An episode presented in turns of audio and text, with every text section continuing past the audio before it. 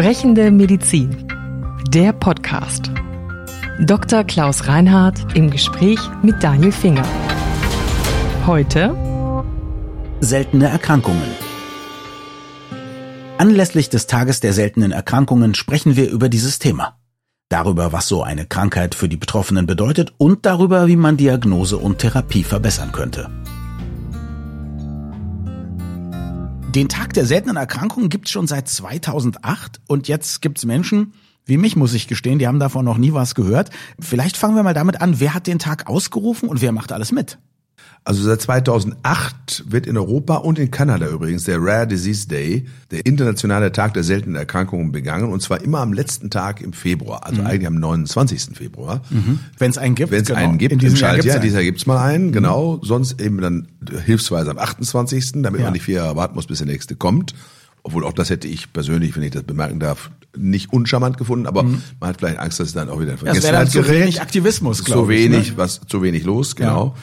Und der ist ausgerufen worden von der EURODE, ist der European Organization for Rare Diseases, die eine nicht staatliche, patientengesteuerte Allianz von Patientenorganisationen, die sich mit seltenen Erkrankungen mhm. befasst. Und mitmachen tut unter anderem die Bundesärztekammer. Wir können ja nachher noch über ihr Engagement daran sprechen. Jetzt könnte man als erstes schon mal sagen, das ist zwar schön, dass das eine Patientenorganisation ist, aber das liegt ja auch die Vermutung nahe, dass möglicherweise von staatlichen Stellen in ganz Europa, in Kanada und so, oder auch vielleicht von der Forschung und so weiter und so fort, nicht genug getan wird für diese seltenen Erkrankungen. Ja, die sogenannten Orphan Diseases, die verwaisten Krankheiten, verwaisten Krankheiten mhm. sind eben so selten, dass sie dann auch oft keinen ausreichenden Anreiz darstellen, mhm. sich damit zu befassen, weil mhm. die Zahl der Menschen, die davon betroffen sind, so klein sind, dass sich diejenigen, die sich darum kümmern könnten, nämlich die Forschung, sagen, wir haben ja noch zu tun mit Erkrankungen, an denen ganz viele Menschen erkrankt sind. Klar. Das ist natürlich ein immanentes Problem der seltenen Erkrankungen, was man nicht von der Hand weisen kann. Das ist einmal sozusagen, dass man natürlich versucht zu priorisieren und sich um das Häufige zunächst zu kümmern.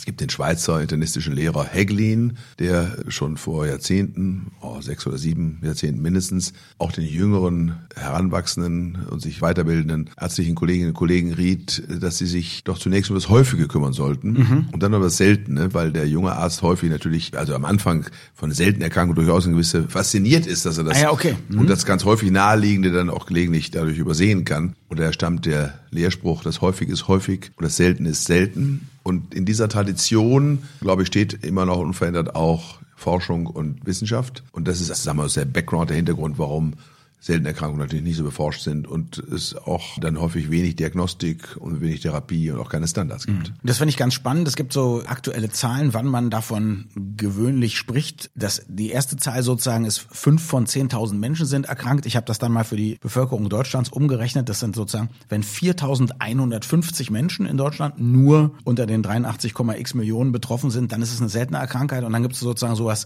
das nenne ich jetzt mal super seltene Erkrankung, einer von 50.000, das sind dann wirklich nur noch 166 Menschen in Deutschland, also zwischen 150 200 Menschen in Deutschland. Das ist schon klar, dass das ganz, ganz wenige sind. Und jetzt, ich weiß, Sie sind ja auch Hausarzt.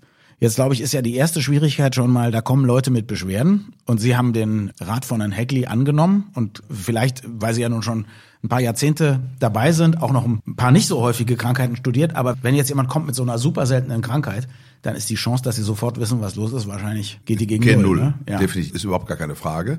Trotzdem muss man sagen, das Thema als solches ist, glaube ich, eben seit 2008 durch die Aktivitäten, von denen wir eben gesprochen haben, ja durchaus stärker ins Bewusstsein gerückt. Und ich glaube, dass es mir und ich glaube viele der Kollegen dann auch so ginge, dass ich sage, ich kann das jetzt nicht einordnen. Ich kriege mhm. keine Diagnose zustande. Mhm. Und es ist ein seltsames Zustandsbild, was mhm. irgendwie nicht subsumieren lässt unter den Dingen, die ich kenne. Mhm. Das würde mich zumindest motivieren, doch zumindest auch mal an so etwas wie eine Seltenerkrankung zu denken. Mhm.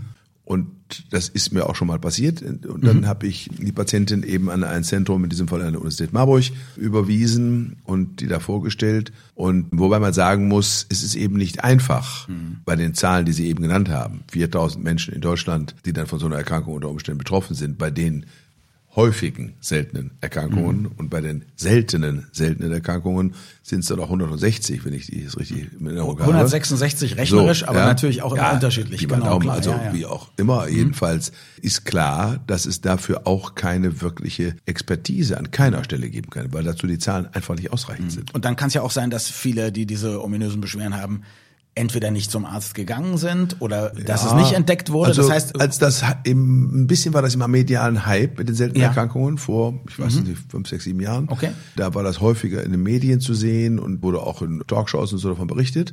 Da hatten wir so ein bisschen auch einen Hype von seltenen Erkrankungen. Also so. da hat man Patientinnen und Patienten, die das Gefühl hatten, sie hätten eben eine seltene Erkrankung mhm. und die drängelten dann ein bisschen auf, dass sie unbedingt in so ein Zentrum mussten. Und dann waren die Wartezeit in den Zentren plötzlich eben so unglaublich lang, weil die haben natürlich dann auch nicht unbegrenzt Zeit, sondern müssen sich ja gerade diesen Fällen, in denen unklare Krankheitsbilder bestehen und die Symptomatik nicht eindeutig ist, mit oft sehr viel Zeit und Muße und Überlegung und mit mehreren zusammen und so weiter, einem einzigen Menschen widmen, um dann am Schluss der Sache auf die Spur zu kommen. Okay, das ist dann natürlich vielleicht die Kehrseite, dass Leute, die einfach Beschwerden haben, es gibt ja Beschwerden, die man einfach nicht aufklären kann sozusagen oder wo keine Krankheit dahinter steckt. Psycho, ne? Es gibt im Bereich der psychosomatischen Beschwerden natürlich sehr bunte Krankheitsbilder und sehr bunte Beschwerdebilder, die schwierig einzuordnen sind und die dann ganz schwer abzugrenzen mhm. sind gegenüber Klar. anderen Erkrankungen, die eben zu den seltenen Erkrankungen zählen. Und äh, diese Menschen mit den psychosomatischen Erkrankungen haben häufig Beschwerden und das ist dann manchmal pathognomonisch, wie wir sagen, also krankheitstypisch. Mhm. Die können Beschwerden, die eigentlich mit organischen Bezügen nicht erklärbar sind und zusammenpassen können. Ja. Wenn das mhm. der Fall ist, dann muss man zumindest auch an das Vorliegen einer psychosomatischen Störung denken. Menschen hören das dann nicht gerne, dass es sich um eine psychosomatische Störung handelt. Die fühlen sich dann in die Psychoecke geschoben, was ungerechtfertigt ist, weil die Beschwerden muss man natürlich ernst nehmen und Klar. muss sie so behandelt wie andere Beschwerden, die einen völlig und reinen Organbezug haben, auch. Aber es ist eben so, dass bei uns, haben wir schon darüber gesprochen, hm. die Erkrankungen, die aus dem psychischen Sektor stammen, ein bisschen stigmatisiert sind. Und vor dem Hintergrund ist es dann auch eine schwierige Abgrenzung eben zwischen solchen Beschwerden oder eben dem Auftreten oder Vorliegen einer seltenen Erkrankung. Und man kann es den Leuten ja auch nicht übel nehmen, wenn sie selber noch nicht wissen oder warum auch immer Schwierigkeiten haben, damit an Psychosomatik zu denken. Dann ist vielleicht auch die Hoffnung da, jetzt ist endlich mal ein Weg, dass man Ohne eine Frage. Krankheit findet. Und bei manchen ist es ja vielleicht sogar ja, so Erkrankung. Genau, ne? man, man, ja. auch beides, auch das ja. kann vorliegen. Also man muss mhm. sehr vorsichtig sein und sehr behutsam sein als Arzt mit seinem mhm. Urteil. Und insofern muss man sagen, muss man natürlich auch daran denken. Und das Problem ist, dass man gerade bei den psychosomatischen Erkrankungen natürlich sich auch schwer tut, sie zu erfolgreich zu behandeln. Und immer dann, wenn der Behandlungserfolg ausbleibt, ja. ist der Patient natürlich verständlicherweise Klar. unzufrieden und enttäuscht und sucht eben dann nach Alternativen. Jetzt ist es so, wir haben jemanden, der tatsächlich eine dieser seltenen Erkrankungen hat Oft, das habe ich jetzt gelesen, sind das tatsächlich Erkrankungen, die auf sozusagen genetischen Richtig, Problemen ja. oder mhm. genetischen Anomalien ja. beruhen. Und jetzt wird das entdeckt, dann heißt das nicht unbedingt, dass man eine gute Therapiemöglichkeit hat für ihn. Gerade dann Sie. häufig eben nicht, mhm. einfach weil genetische Erkrankungen ohnehin in besonderer Weise schwer zu behandeln sind. Zweitens muss man sagen, weil es eben, wie schon gesagt, durch die seltene Erkrankung eben häufig nicht so beforscht ist, mhm. weil aber auch der wirtschaftliche Anreiz für zum Klar. Beispiel Hersteller von Arzneimitteln klein ist, weil die Verkaufszahlen sui generis gering sind. Also auch das ist ein Klar. schwieriges Element. Ich habe gerade so einen Fall vor Augen in meiner Praxis eines Patienten, der seit ungefähr einem Dreivierteljahr eine Gangstörung hat, eine Bewegungsstörung, der eine kleine Funktionsstörung mit großer Wahrscheinlichkeit zugrunde liegt. Mhm.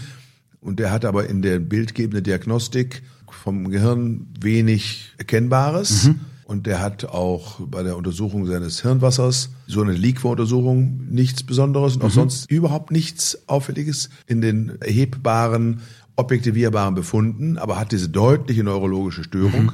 und keiner weiß, woher die stammt und was man mit der tun soll, also auch nicht die behandelnden unterschiedlichsten Neurologen. Und da vermuten wir inzwischen tatsächlich, dass es sich um irgendeine genetische Erkrankung mhm. handelt in dem Kontext und es ist aufgetreten aus dem Zustand völliger Gesundheit, also nicht die Folgeerscheinung eines ja. vorher krankhaften Zustandes. Jetzt heißen die Medikamente zu den Krankheiten, die ja auch Orphan Diseases genannt werden, bezeichnenderweise Orphan Drugs. Um die ist es nicht besonders gut bestellt. Ne? Um die ist es nicht gut bestellt, weil sie nur für zwei Prozent der seltene Erkrankungen überhaupt existieren mhm. und weil der geringe Einsatz, der durch die niedrige Fallzahl bedingt ist, eben auch keinen wirtschaftlichen Anreiz darstellt mhm. für Unternehmen daran zu forschen. Mhm. Und man hat im Jahr 2000 die Dinge ein bisschen erleichtert für die Unternehmen, indem man eine EU-Verordnung über Arzneimittel für seltene Erkrankungen erlassen hat, die ein vereinfachtes Zulassungsverfahren immerhin zur Folge hatte. Und das hat dann sozusagen den Markt ein bisschen befördert. Mhm und zusätzlich verbunden mit einer zehn Jahre dauernden Herstellerexklusivität oder mit Exklusivrechten verbunden an den Herstellern. Wenn die Zeit aber abgelaufen ist nach zehn Jahren, ist es so, dass in vielen Fällen die Neuzulassung nicht beantragt wird, weil eben der wirtschaftliche Erfolg, der damit verbunden war, so klein war und so mhm. gering war, dass es eben nicht zu weiter Motivation reichte. Mhm. Jetzt weiß ich, dass die Bundesärztekammer sich engagiert im nationalen Aktionsbündnis für Menschen mit seltenen Erkrankungen. Namen Sie abgekürzt. Was ist in den letzten Jahren schon geschehen und was muss vor allem jetzt noch geschehen? Weil die Situation ist ja, sagen wir mal, alles andere als optimal. Also geschehen ist natürlich erst einmal die allgemeine gesellschaftliche Erkennen oder Wahrnehmung, Bewusstwerdung ja, ja. dieser mhm. Tatsache. Das ist natürlich die Menschen, die es betrifft und auch wenn es nur wenige sind, schlimm und schwer betrifft, weil eben für sie nicht in dem üblichen und mit anderen Erkrankungen verbundenen Umfang bestehenden Hilfe zur Verfügung steht gibt. Und das ist, glaube ich, etwas, was wirklich wichtig ist. Und dieser im Jahre 2013 ausgerufene nationale Aktionsplan für Menschen mit seltenen Erkrankungen wird von uns in diesem Zusammenhang mit gefördert und unterstützt. Und es ist eine Entwicklung, die ist wesentlich in dem Zusammenhang, nämlich die Etablierung spezialisierter Versorgungsstrukturen in den spezialisierten Zentren für seltene Erkrankungen, in ZSE und auch die internationale Vernetzung in den europäischen Referenznetzwerken, den sogenannten ERNs. Mhm. Und das, glaube ich, ist sehr hilfreich, mhm. weil natürlich je größer man das Netzwerk spannt, die Zahl der dann in dem Netz eingefangenen Erkrankungen mit dem sozusagen Stellenwert seltener Erkrankung dann zumindest eine Größenordnung annimmt, die dann wiederum in diesen Earns und in entsprechenden Zentren in Deutschland ja dann doch ein solches Maß an Expertenwissen zusammenfügt, dass man den Menschen dann doch auch relevant helfen kann. Also Bewusstsein gibt's schon. Was man allerdings wahrscheinlich auch noch braucht, ist schlichtweg Forschungsgeld. Sie haben ja gerade nochmal erklärt, warum das sozusagen für die Industrie, auch für die Pharmaindustrie sich nicht so wirklich lohnt, sich damit zu beschäftigen. Ich habe so Beispiele im Kopf wie so Michael J. Fox hat Parkinson auf die Tagesordnung gebracht, dafür gesorgt, dass da unglaublich viel Geld in die Forschung fließt. Ich glaube, ALS haben die Leute erst durch Stephen Hawking, dann durch die Ice Bucket Challenge kennengelernt und so weiter.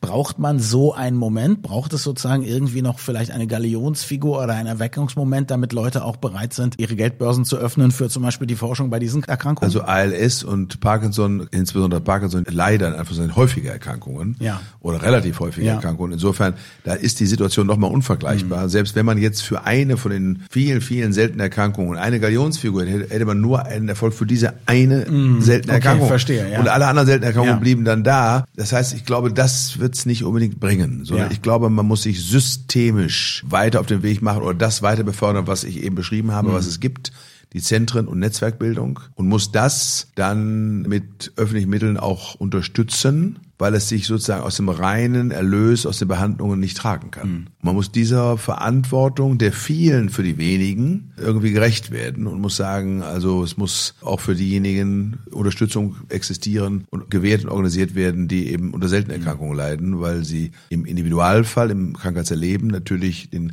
gleichen Anspruch auf Behandlung und Hilfestellung mhm. haben sollten wie jemand, der unter einer Allerweltserkrankung leidet. Ich persönlich bin ja ein Technologieoptimist. Ist nicht jeder, aber ich bin das schon. Ich weiß, es gibt schon Programme, die ganz gut dabei helfen, auch seltene Krankheitsbilder gut zu diagnostizieren. Ich weiß, dass wir auch sehr viel in Sachen KI davon träumen, dass es irgendwann mehr personalisierte Medizin gibt. Ist das tatsächlich was, worauf wir auch bei diesen Erkrankungen setzen können? Unbedingt. Ich glaube, das ist eines der zentralen Felder, in denen Künstliche Intelligenz in der Medizin einen echten Fortschritt bedeuten kann. Ich mache mal ein Beispiel. Eine gut geführte elektronische Patientenakte der Zukunft. Aktuell erleben wir das leider noch zu selten, mhm. aber wenn wir die jetzt hätten und wir hätten jetzt auf dieser elektronischen Patientenakte so eine strukturierte Daten, mhm. also alles das, was mit dem Patienten in den letzten zehn Jahren passiert ist, wäre dort in einem strukturierten System hinterlegt mhm.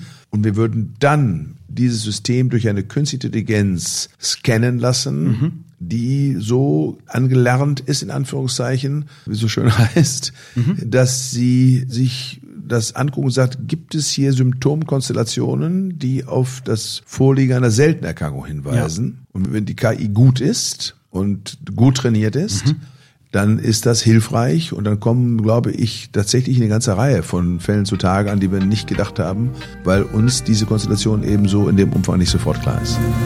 Vielen Dank fürs Zuhören. Sprechende Medizin ist eine Produktion von Men in Text in Zusammenarbeit mit der Bundesärztekammer. Die Redaktion hatte Daniel Finger. Unsere Musik stammt von Klaas Oehler. Wir freuen uns über Feedback an podcast.brek.de.